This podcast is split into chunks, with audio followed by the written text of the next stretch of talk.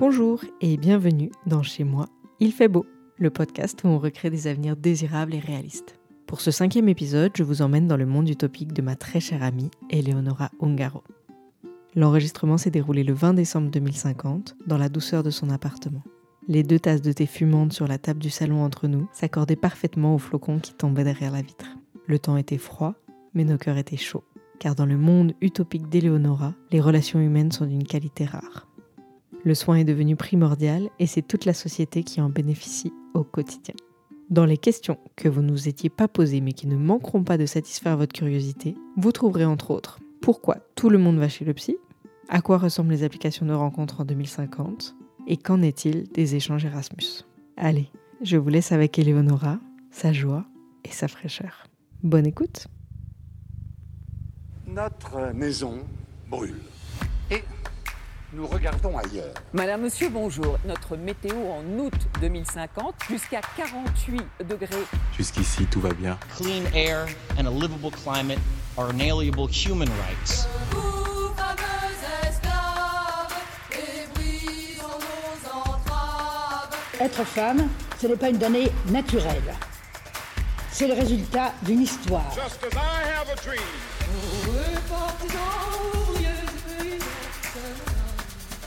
Chacune, chacun d'entre nous est singulier et c'est la force de la société. Les 20% les plus riches de la population mondiale sont responsables de 86% des dépenses de consommation. L'eau est une denrée absolument extraordinaire. Les humains peuvent avoir un rôle positif dans les écosystèmes parce que sinon tu te demandes, tu te dis euh, à quoi on sert. Franchement, au pire quoi Au pire rien. Et au mieux, super. Bonjour et bienvenue dans Chez moi, il fait beau. Aujourd'hui, je suis avec Elé. On est le 20 décembre 2050. Salut Elé, Salut Soso, comment ça va? Ça va très bien, je suis très contente de te voir depuis tout ce temps. Et toi, comment tu vas? Ça va très bien aussi, merci. Alors aujourd'hui, on a un objectif bien précis en tête et du coup, bah, on pourrait se raconter nos vies pendant des heures vu qu'on vient de se retrouver. Mais peut-être on va quand même commencer dans le vif du sujet et tu vas quand même me raconter qu'est-ce qui s'est passé dans les années 20 qui a fait euh, basculer le monde. Alors, ce qui s'est passé dans les années 20, c'est comme vous le savez, il y a eu plein de gouvernements d'extrême droite qui ont commencé à prendre le pouvoir en Europe. On a eu l'Italie, on a eu la France, on a eu la Hollande et plein d'autres pays qui ont commencé à avoir des gouvernements, oui, d'extrême droite. Au bout de quelques années, tous ces gouvernements ont extrêmement déçu la population qui les avait votés. Et ce qui s'est passé, c'est que le contrat social a vraiment euh, manqué de, de sens. Et du coup, les personnes se sont euh, justement mis en grève. Tous ces gouvernements ont extrêmement... C'était des grèves très très longues, assez pacifistes.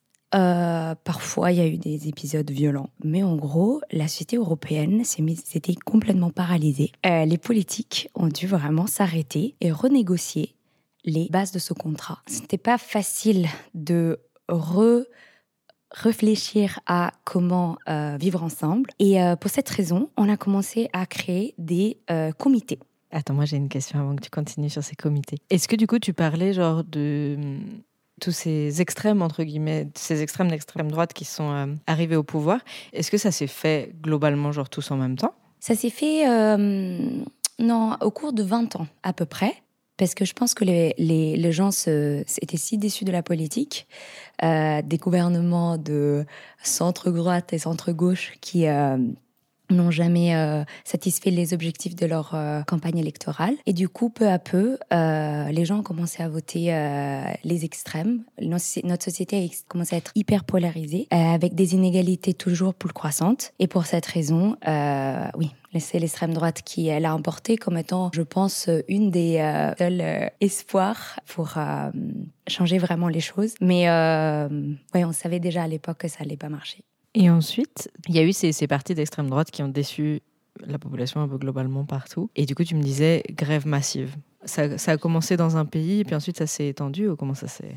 Oui, euh, moi j'ai vécu euh, en Hollande à cette époque-là. Et malheureusement, voilà, les transports ne marchaient plus, les écoles ne marchaient plus.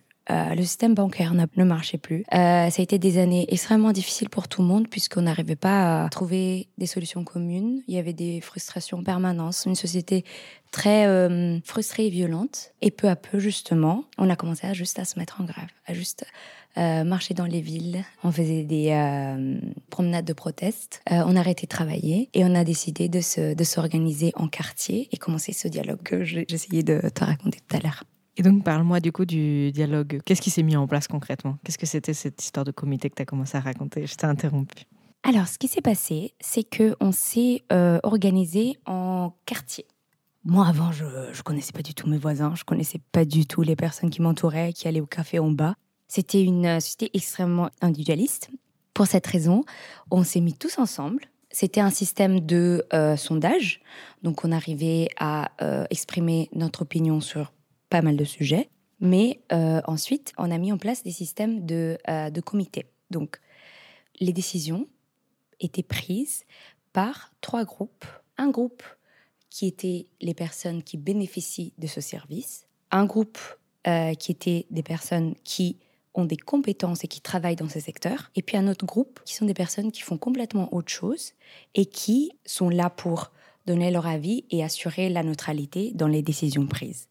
Je fais un exemple pratique. Dans l'enseignement et dans l'éducation, nous avions un comité qui est fait par les enseignants, un comité qui est fait par les étudiants, et puis un comité de gens qui faisaient des métiers les plus différents, par exemple, je sais pas, des, euh, agriculteurs, euh, des musiciens, des personnes qui, euh, des informaticiens, et qui sont là pour donner aussi leur avis et faire en sorte qu'on ne recrée pas une élite qui prenne euh, le pouvoir et qui recrée des inégalités au sein de ce secteur. Toi, comment tu as navigué dans tous ces gros changements euh, sociétaux? Qu'est-ce qu'est-ce qui t'est arrivé depuis bah, cette période où tu disais justement que tu vivais en Hollande euh, au moment où l'extrême droite avait pris le pouvoir? Comment tu as vécu ça et comment tu as navigué là-dedans? Bah, pour moi, c'était une période très difficile. Ça m'a beaucoup, beaucoup affecté ce qui, euh, ce qui arrivait euh, politiquement. Moi, je suis italienne et euh, le fait que dans les années 2020, euh, mon pays euh, est viré en extrême droite m'a rendu extrêmement triste et ça a impacté euh, fortement ma santé mentale. Ceci étant, avec le temps et le fait que je puisse moi-même participer à la vie politique grâce à ce système de comité, ça m'a permis de déjà être plus connectée avec mon quartier, plus connectée avec d'autres secteurs de la vie qui ne font pas forcément partie de mes compétences. Donc j'ai beaucoup, ah, j'ai appris plein de choses et euh, j'ai pu me sentir utile parce que j'ai pu vraiment euh, donner mon avis sur des questions que je trouvais qui étaient importantes aussi, qui m'impactaient dans la vie quotidienne. Donc euh, je suis passée d'émotions fortes de, rage et, et de tristesse à un sens fort d'utilité, à un sens de connexion, à un sens de me sentir partie intégrante d'une société que j'ai le pouvoir d'influencer. Donc c'est un peu ça que j'ai vécu. Et donc aujourd'hui, on est en 2050. Qu'est-ce qui est le plus important pour toi aujourd'hui? Qu'est-ce qui fait la société aujourd'hui pour toi? Pour moi, ce qui est le plus important aujourd'hui, c'est sûrement avoir des connexions authentiques avec les personnes qui sont autour de moi. Les personnes que j'ai autour, c'est des personnes que j'ai... euh, bien sûr, il y en a certains que j'ai choisis, d'autres qui font partie de mon quartier et que j'apprends à connaître toujours. Mais c'est comme ça, ce n'est absolument pas mon travail, ce n'est absolument pas euh, l'argent, mais c'est euh, partager des moments de qualité avec les personnes que j'aime. Trop bien. Et comment on prend soin les, uns- les uns des autres en 2050 Bah déjà, on met dans nos agendas, qui ne sont plus aussi remplis que dans le passé, des heures qu'on consacre aux soins des autres. C'était un truc qui était impensable à l'époque, mais aujourd'hui, on a le temps de prendre soin des autres. Et c'est quelque chose qui, est- qui va de soi. Par exemple, moi, je suis quelqu'un qui aime euh, le matin, donc mon matin, je prends le temps de prendre soin des gens. Par exemple, je prends des nouvelles des personnes que j'aime profondément mais qui sont pas le même, dans le même pays que moi. Je prends soin des enfants de ma voisine que euh, j'aime aussi beaucoup puisque je les vois grandir euh, au quotidien. Et puis je passe du temps aussi avec mon compagnon et mais avec mes propres enfants. Est-ce que ça c'est seulement Eleonora ou est-ce que c'est la société? C'est sûrement quelque chose qui me caractérise, mais c'est vraiment normalisé dans notre société. Chacun, dans sa semaine, prend euh, environ 10 heures de euh, travail de soins. Et c'est un travail qui est euh, valorisé, qui est payé et qui ne regarde pas seulement tes propres enfants. Tu peux prendre soin de tes frères et sœurs, tu peux prendre soin de tes amis, tu peux prendre soin des personnes âgées, de tes propres parents, de tes voisins, ou bien euh, faire des travaux, euh, travailler par exemple dans un orph- orphelinat ou faire du bénévolat dans, dans des écoles ou dans des hôpitaux. C'est hyper euh, commun aujourd'hui. Est-ce que c'est commun juste parce que c'est devenu une valeur commune Ou est-ce qu'il y a eu une loi qui est passée qui a obligé ce- ces 10 heures par semaine Ou comment ça s'est passé? En fait, le monde du travail a été complètement changé. Heureusement d'ailleurs, parce qu'on était hyper malheureux et à l'échelle globale, on était euh, extrêmement euh, fatigués et affectés par euh, des troubles de santé mentale. Mais justement, à travers ces comités, on a aussi réfléchi à comment repartir le temps de travail. Du coup, ce qui est intéressant, c'est qu'aujourd'hui, euh, nous avons un travail principal qui nous occupe environ 20 heures par semaine. Et c'est un travail qu'on a vraiment pu choisir, puisqu'il n'y a pas des énormes différences au niveau de salaire, par exemple, entre certains métiers et d'autres. Aujourd'hui, un musicien est payé à peu près euh, la même chose qu'un informaticien, puisqu'on considère que les deux contribuent de la même façon à notre société. Ensuite, on a institué ces 10 heures de travail de soins, puisque on s'est rendu compte que le travail de soins était extrêmement genré, qui est quand même un travail qui n'était pas valorisé et qui est quand même aussi usant si on le fait plus de 40 heures par semaine et encore plus pour les personnes qui ont et un travail de soins et qui prennent soin aussi de leur propre famille. Et du coup, on a fait en sorte que, bien sûr, ceux qui veulent faire, par exemple, les infirmiers, comme leur travail principal, le peuvent le faire. Mais quelqu'un qui travaille euh, dans les ressources humaines va aussi avoir 10 heures par semaine où elle va prendre soin des autres. Et enfin, comme tout le monde a le droit de choisir son métier par vocation, il y avait une grande question, qu'est-ce qu'on fait de tous ces métiers qui sont pas valorisés et qui peuvent être un peu répétitifs, etc. Bon, une partie ont pu être remplacées par euh, les nouvelles technologies qui ont été inventées à peu près dans, dans les années 40. Donc, on est encore en phase euh, expérimentale. Euh, donc, Qu'est-ce que tu entends par ça, justement? Euh, par exemple, euh, bah, travailler en, usine avec des mouvements très répétitifs, c'est souvent fait par euh, des robots. Mais il y a certains métiers, tels que par exemple le nettoyage des rues, qui sont repartis par les habitants du quartier. Donc moi, tous les mois, j'ai une demi-journée que je consacre au nettoyage de, des rues dans mon quartier. Donc il n'y a plus une personne ou des personnes qui travaillent tout le temps, mais chacun d'entre nous met 6 heures par mois pour prendre soin de notre quartier. C'est le Caire, mais de la ville. Oui, exactement. Trop bien. Qu'est-ce que ça a permis, cette nouvelle répartition? Bah, Déjà, on est beaucoup plus heureux parce que euh, je rappelle euh, que plein de gens euh, choisissaient des métiers juste parce qu'ils étaient lucratifs, parce qu'ils ils gagnaient bien leur vie. J'avais plein d'amis qui euh, n'étaient pas heureux dans leur métier, mais qui étaient motivés euh, par l'argent. Ils n'avaient jamais le temps de, faire ce qui leur plaisait. Et en fait, le fait qu'on travaille de base beaucoup moins et qu'on fasse des choses qui nous plaisent euh, fait en sorte qu'on soit un peu plus heureux et surtout plus connectés les uns avec les autres. Et on a aussi le temps pour nos, euh, nos hobbies, par exemple. Prendre soin de notre corps, par exemple. Prendre soin de notre santé mentale et des choses qui nous rendent vraiment heureux. Par exemple, moi, j'aime bien broder. Ah, c'est ça. Qu'est-ce que c'est les hobbies de 2050 Les hobbies de 2050, ils sont pas aussi différents. Par exemple, hier, j'avais trop envie de faire une balade à vélo et juste, je voulais trouver quelqu'un qui puisse être euh, disponible et qui, avec qui partager un moment de, de, joie. Et du coup, j'ai ouvert mon app de rencontre et je cherche pour euh, quelqu'un qui puisse venir avec moi faire du vélo. Et voilà, c'est juste que on fait peut-être les mêmes choses, mais on les fait euh, avec des gens qui sont aussi plus disponibles, vu qu'on a beaucoup moins, plus de temps à consacrer au hobby et qu'on rencontre avec des façons un peu différentes. Comment ça marche, ces apps de rencontre? Alors, euh, les apps de rencontre, elles n'ont pas l'objectif de se mettre en couple déjà seulement. Il y a bien sûr des gens qui aiment chercher euh, des rencontres romantiques, mais ce n'est absolument pas les seuls. Nous pouvons euh, juste chercher par rapport à nos, à nos loisirs. On écrit ce qu'on cherche. Qui était valorisé dans le passé, c'est plus du tout valorisé aujourd'hui. Donc notre métier, par exemple, ou notre âge, ou euh, notre orientation sexuelle, c'est devenu complètement euh, obsolète. Et on, on connecte par rapport à nos valeurs, par rapport aux choses qui nous rendent heureux, et euh, ouais, aux loisirs. Ce qui est intéressant aussi, c'est que si par exemple on cherche l'amour, on peut pas zapper infiniment. On a juste trois apps, trois swipes, voilà. Trois swipes euh, par semaine.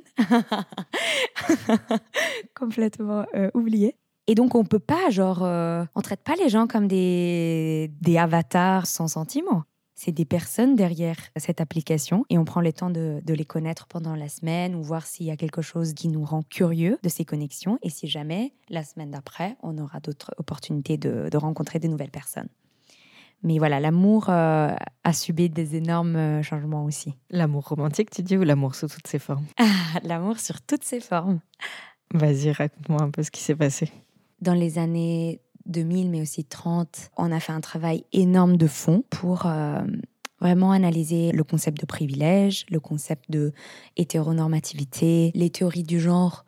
euh, non seulement ont été euh, donc divu- enfin, on a fait des recherches énormes, on les a divulguées, on a intégré hum, des programmes dans les écoles sur ça. Et du coup, aujourd'hui, la famille telle qu'on la connaissait auparavant, donc traditionnelle, n'existe fondamentalement pas. On est libre et heureux de pouvoir choisir qui on aime. Et c'est un amour euh, un peu comme, comme les Grecs. Il n'y a pas seulement l'amour romantique ou l'amour euh, sexuel, mais il y a l'amour amical, il y a l'amour euh, familial. Et ce n'est pas, c'est un amour qui n'est pas hiérarchisé. C'est OK de passer autant de temps avec nos amis comme avec nos partenaires.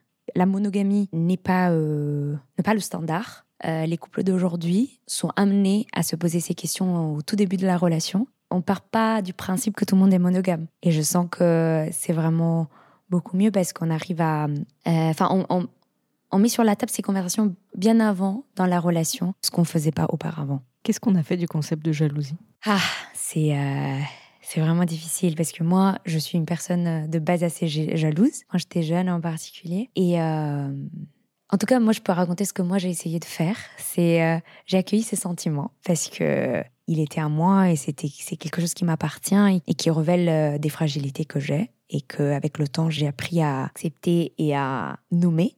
Mais avec le temps, comme nous vivons dans une euh, société plus connectée et donc on a plusieurs moments de qualité avec les personnes qu'on aime et des amours qui nous enchaînent pas mais qui nous rend beaucoup plus libres. Je me sens beaucoup moins jalouse puisque je me sens beaucoup plus safe dans mes relations. Enfin, j'ai- fondamentalement compris que c'est une richesse plus qu'un risque pour moi. Que l'amour se multiplie et qui n'est pas. enfin, c'est pas une prison, c'est pas un compétitif. Voilà. Qu'est-ce que c'est justement d'être dans une relation où tu te sens porté Qu'est-ce que ça t'apporte en fait d'avoir ça? Bah, euh, par exemple, euh, moi j'aimerais parler de mes relations amicales. J'ai des amis euh, qui me font grandir, avec qui on parle très ouvertement de nos vulnérabilités. C'est des personnes sur lesquelles euh, je peux compter. C'est un amour qui, comme il n'y a pas d'attente sexuelle, il n'y a pas le poids d'une relation monogame, on est extrêmement libre de fleurir et on se supporte dans euh, la, poursuite, euh, de nos rêves. Et c'est pour ça que c'est assez commun aujourd'hui d'avoir des enfants avec nos meilleurs amis.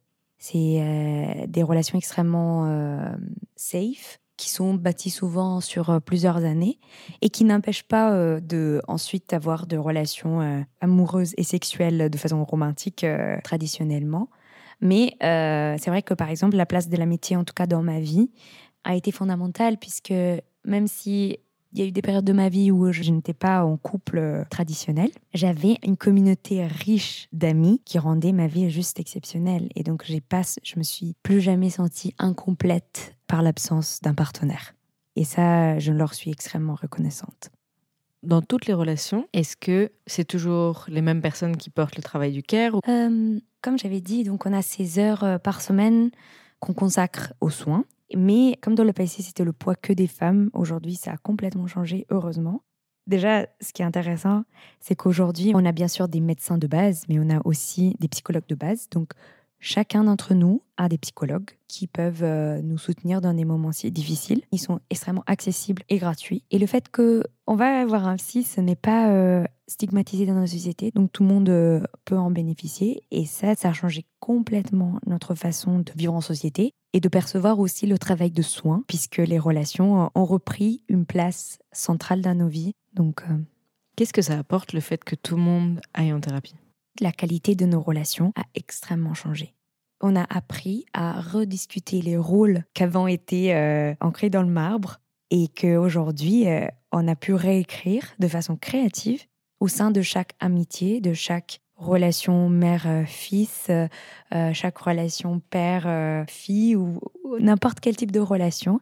On a pu renégocier les termes du contrat, ce qui nous a donné un énorme euh, sens de liberté. Enfin, la, psychothérapie nous a aidé à donner les outils pour communiquer nos besoins, les identifier, parler de nos émotions, comprendre ce qui nous a été imposé par euh, la société ou notre modèle familial et, complètement changer ce qui nous allait pas, mais aussi de garder avec beaucoup d'enthousiasme ce qui nous plaît. Parce que ça aussi, euh, c'est important de, faire un choix conscient et joyeux de ce qui de ce qu'on a et qui nous plaît, quoi. Quel type d'outils, du coup, on a mis en place pour parler de tout ça? Bah déjà, euh, par exemple, euh, dans mon bâtiment, vous savez, genre, euh, dans les bâtiments, normalement, il y a un lieu où on met tous les, les informations ou les, les annonces, etc. Et bah, il y a un panneau où on écrit les émotions, par exemple. Et nous, par exemple, on peut passer devant, on fait ça avec mes enfants et les enfants de ma voisine. Et genre, avant d'aller à l'école tous les jours, on leur dit, bah, comment tu sens aujourd'hui? Et on fait cet exercice-là. Et quand ils reviennent, on refait la même chose. Et moi aussi, en tant que mère, je leur partage aussi comment je me sens. Et comme ça, on a juste normalisé qu'on peut parfois se sentir triste ou euh, énervé ou frustré, mais aussi euh, joyeux, content. euh. Voilà, c'est quelque chose qui, est- qui est normal. Ça, c'est un, un petit exercice qu'on a, qu'on a mis en place. Mais euh, par exemple, au niveau plus systémique, c'est très commun dans les relations de faire un petit check-in euh, chaque semaine. Par exemple, moi, je me vois avec euh, ma meilleure copine. On a cette, ce petite routine. Le jeudi matin, on se fait une heure de check-in d'amitié. Ça veut dire que euh, on s'assoit, on prend un café et on se dit comment on peut être là les unes pour les autres. Cette semaine, euh, comment ça a été pour toi? Est-ce que je peux euh, faire quelque chose pour toi? Pour améliorer ton style de vie? Est-ce que tu as besoin que je sois un peu présente? Est-ce que tu as besoin de plus d'espace, par exemple? Et le fait qu'on fasse cet exercice, parfois c'est pas aussi planifié que ça, mais avec les personnes auxquelles on tient, bah, ça permet de euh, juste prendre un temps qu'on consacre à la relation pour se dire comment on s'y sent dans cette relation. Et pour moi, ça a complètement changé euh, mais la qualité de mes relations. Mais du coup, c'est beaucoup plus normalisé, en fait. Les gens le font avec à peu près tout le monde. Oui, exactement. Les gens, euh, on fait ça avec nos collègues aussi dans le lieu de travail, on le fait avec nos enfants, avec les voisins. Et comme on a tous reçu des cours de communication non violente et comme grâce à la thérapie, on nomme mieux nos émotions, c'est plus facile de dire, euh, même très simplement. Et comme c'est assez souvent, c'est OK de parler aussi des choses qui sont toutes petites et qui parfois euh, juste euh, créent du ressentiment et qui est mieux, c'est mieux d'évacuer. Par exemple, je me suis pas sentie priorisée la semaine dernière puisque j'ai eu besoin d'aide et t'avais d'autres choses à faire. C'est complètement OK. Tu parles de cours de communication non violente, ça c'est des choses qui se passent dans le cadre de l'école ou, ou En fait, après on les a partout, même dans l'école, mais aussi euh, dans notre lieu de travail. Et moi, ça m'a beaucoup, beaucoup aidé parce que c'est sûr que euh, dans le passé, on n'apprenait pas du tout ça en famille, comment se parler. Et là, comme on a mis ça en place dans les écoles, il y a des cours aussi dans les espaces de travail, le poids n'est pas que sur les familles. Et donc, tout le monde euh, se parle globalement mieux. Ce qui ne veut pas dire qu'on ressent plus de la rage ou qu'on ou qu'on se nerve plus, parce que ça serait inhumain. Mais juste, on vit la rage et on prend le temps pour euh, la, la processer, la comprendre et la communiquer non violemment aux personnes autour de nous. Est-ce que c'est la seule chose qui a changé à l'école? Oh, il y a plein de choses qui ont changé à l'école. Déjà, il y a beaucoup plus le choix de choisir des matières qui ne sont pas euh, traditionnelles ou comme à l'époque nous on étudiait par exemple le latin. Ben, il y en a un qui font du latin et c'est génial pour eux.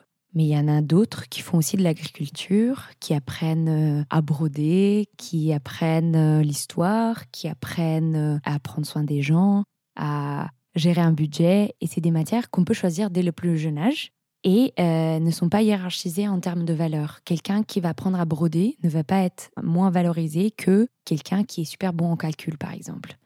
C'est juste en fait comprendre que chaque enfant a ses propres talents et il n'y en a pas qu'une façon d'apprendre, mais euh, on a justement des classes qui, qui valorisent euh, tous ces types d'intelligence qui sont multiples. Et ensuite, une fois qu'ils finissent l'école, comment tu trouves un travail? Qu'est-ce qui se passe après l'école? Donc le but de l'école, c'est de former des belles personnes, des personnes qui vont être une valeur ajoutée à notre société. Donc des personnes qui savent voter, qui vont participer à la vie de quartier, qui euh, vont prendre soin de, des autres, qui vont prendre soin de notre planète, etc. Donc de base, on va former les enfants à ça et puis on va tous développer un métier principal qui va être 20 heures par semaine. Donc euh, jusqu'à l'âge de 16 ans, on peut donc doucement se spécialiser et choisir un métier principal et puis toutes les autres compétences qui doivent être quand même aussi euh, hautes. Ceux qui ont envie de faire l'université, ça existe toujours, c'est un lieu de savoir et on devient euh, toujours plus spécialisé. Et on trouve un travail, en vrai, de base, tout le monde a le droit à un travail parce que c'est notre façon de contribuer à notre société et un travail qui nous rend heureux.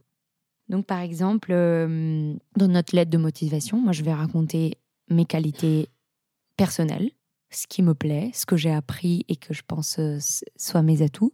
Mais je ne vais pas euh, inventer des trucs comme je faisais par le passé où, euh, tu vois, par exemple, la gestion de stress n'est pas du tout une valeur qu'aujourd'hui est, est cool puisqu'il n'y a pas autant de stress et que tout. C'est vrai que c'était vraiment un truc qui était souvent écrit sur les offres d'emploi. Gestion du stress. Oui. Mais pourquoi? Pourquoi? Parce que on savait déjà que le monde euh, du travail était stressant et on avait oh c'était nul. Moi je n'ai pas envie de, de repenser à tout ça. Aujourd'hui il n'y a pas de stress. On est valorisé si on sait travailler ensemble, si on est euh, motivé et passionné par ce qu'on fait. Euh, Toi, tu travailles dans quoi aujourd'hui? je suis musicienne et je travaille dans une association qui s'occupe de faire de la musicothérapie. Donc on travaille dans des écoles, on travaille dans des hôpitaux, on travaille dans des euh, centres de réfugiés. Et avec d'autres musiciens, on, on amène un peu de joie dans, des- dans des environnements qui sont pas euh, parfois très joyeux. Et voilà, c'est assez cool. Comment t'as... Ah non, c'est pas ça que je voulais demander. Euh, comment on voyage? Ah, ça c'est ouais, ça a vachement changé. On voyage très différemment par rapport au passé, mais on n'a pas perdu le goût du voyage parce que le voyage est extrêmement important et ça reste quelque chose qui amène de la richesse, de la diversité et un sens d'aventure dans nos vies. Donc on n'a pas renoncé au voyage. C'est temps on a changé la fréquence et on a changé les moyens de transport. Aujourd'hui, on voyage seulement en train, en car. C'est des voyages beaucoup plus longs. On va s'absenter parfois euh, un mois. Et on a essayé de mettre en place des programmes qui puissent enrichir différentes communautés, mais qui ne vont pas fondamentalement les changer ou les euh, exploiter. Par exemple, à l'époque, moi j'avais fait Erasmus et j'a- j'avais trouvé ça excellent. Aujourd'hui, il est possible en Europe de passer des séjours à l'étranger, mais tu vas pas pouvoir euh, rentrer chez toi tous les week-ends comme parfois c'était le cas avant. Tu vas rester euh, au moins six mois, au moins un an, et tu peux rentrer chez toi seulement en train. Mais on a instauré un autre type de d'Erasmus qui est trop intéressant et euh, j'ai encouragé vachement ma fille à le faire. C'est en fait c'est un, un Erasmus à la campagne.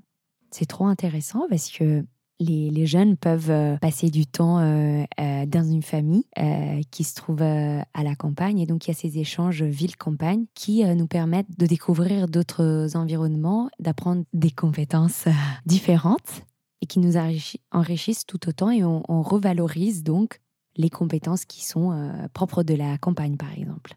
Autre chose qui nous plaît, me plaît beaucoup de la façon de voyager aujourd'hui, c'est qu'on travaille dans les communautés. On peut passer du temps long au sein de son propre pays ou dans un autre pays, au sein des communautés.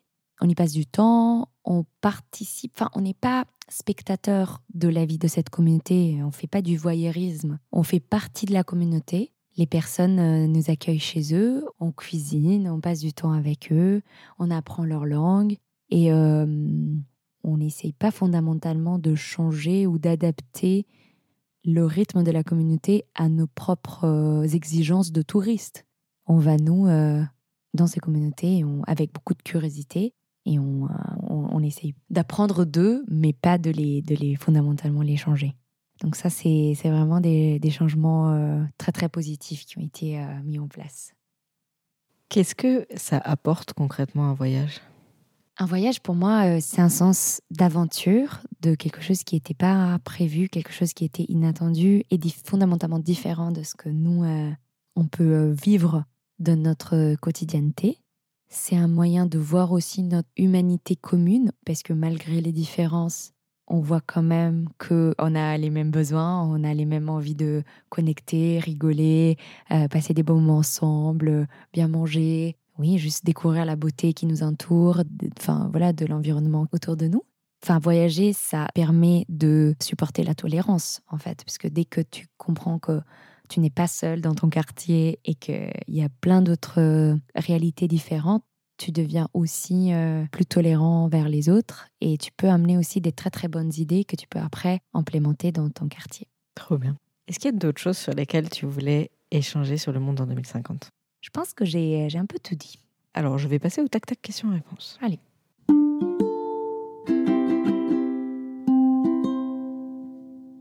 Quelle est la plus belle émotion selon toi? La plus belle émotion, selon moi, c'est la surprise. Quelque chose que tu n'avais pas attendu et qui te rend heureux. Quel est ton endroit préféré aujourd'hui? Aujourd'hui, mon endroit préféré, c'est la maison de mes grands-parents en Sicile, dans la ville de Marsala, qui euh, recueille pour moi énormément de souvenirs. Quelle est la matière que tu préfères aujourd'hui au programme scolaire? Ma matière préférée, c'est comment prendre soin des gens. Qui est la personne dans les années 20 qui t'a le plus inspiré La personne dans les années 20 qui m'a le plus inspirée, je pense que c'est ma maman. Quel est le dernier joli moment que tu as passé? Le dernier joli moment que j'ai passé, c'est aujourd'hui avec toi. Quelle est la chanson qui te fait le plus penser au monde d'aujourd'hui? Um, people have the power. J'adore, c'est People quoi have cette the chanson? power. Je vais te la mettre tout de suite. C'était, c'est un vieux truc. J'adore.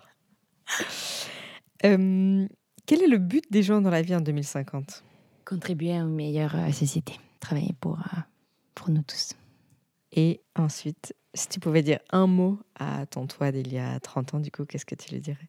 Je vais lui dire d'avoir euh, de l'espoir parce que après la grosse crise des années 2020, euh, il y aura un moment tout joli qui nous attend. On va être connectés ensemble en tant que oui, individus et on va choisir des nouveaux termes pour, euh, pour vivre en communauté. Et si tu devais dire un mot aux gens qui justement vivent en 2023, qu'est-ce que tu leur dirais? Je dirais, je sais que parfois c'est très très difficile d'être bombardé par des mauvaises nouvelles tout le temps, mais ça ira mieux et euh, ça va très bien se passer. Merci. Merci à toi, Soso.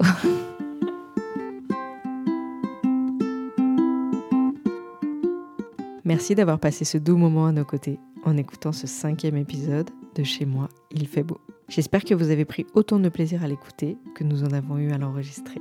Si vous voulez nous écrire, vous pouvez le faire à l'adresse chez moi at ilfaitbeau.ch ou sur notre compte Instagram. Merci beaucoup pour votre écoute et vos partages. Pensez à laisser des étoiles sur vos applications de podcast préférées. On se retrouve très vite pour un nouvel épisode de Chez moi, il fait beau.